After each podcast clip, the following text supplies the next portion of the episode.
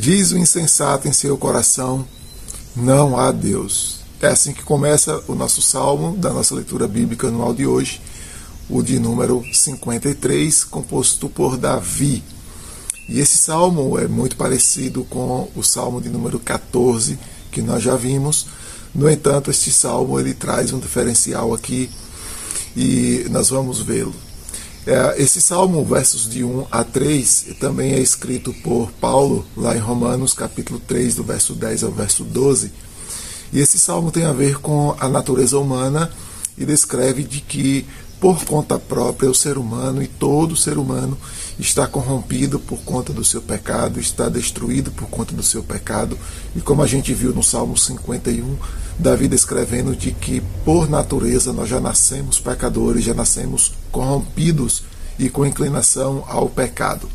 No entanto, este salmo está descrevendo e mostrando de que algumas pessoas se mantêm ímpias, se mantêm longe ou negando a existência e a presença de Deus.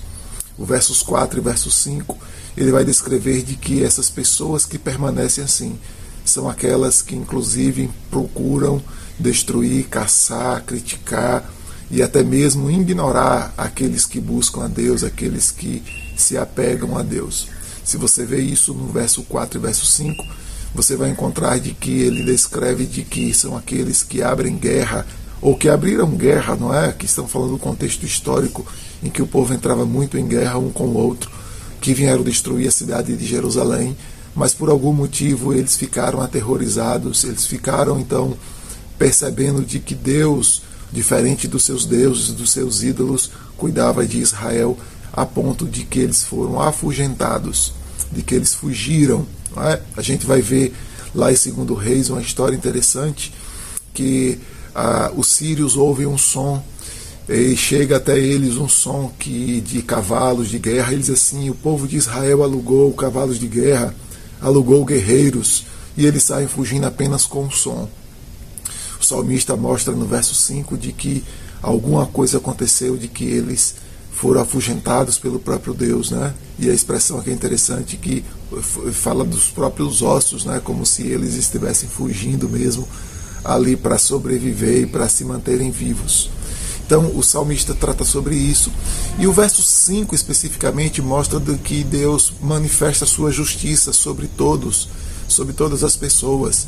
E aí a gente vai ver que Paulo, lá em Romanos 3, agora do verso 21 até o verso 23, Paulo vai descrever de que ninguém é justificado por causa da lei, ninguém é justificado por causa das regras em si, mas a justiça de Deus vem por meio de Jesus Cristo e aqueles que creem em Jesus Cristo são poupados da condenação diante de Deus.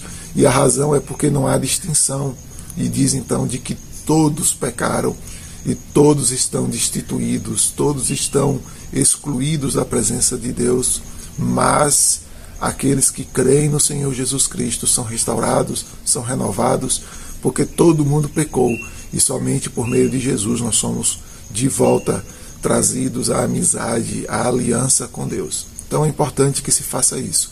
E lá no Salmo de número, perdão, os Salmos ainda de número 53, agora o verso 6, a gente vai ver que o autor então termina e conclui pedindo e orando para que Israel, para que Sião pudesse perceber a salvação de Deus e a grandeza de Deus e pudesse então serem transformados, serem salvos pelo Deus Todo-Poderoso e o Deus de Israel.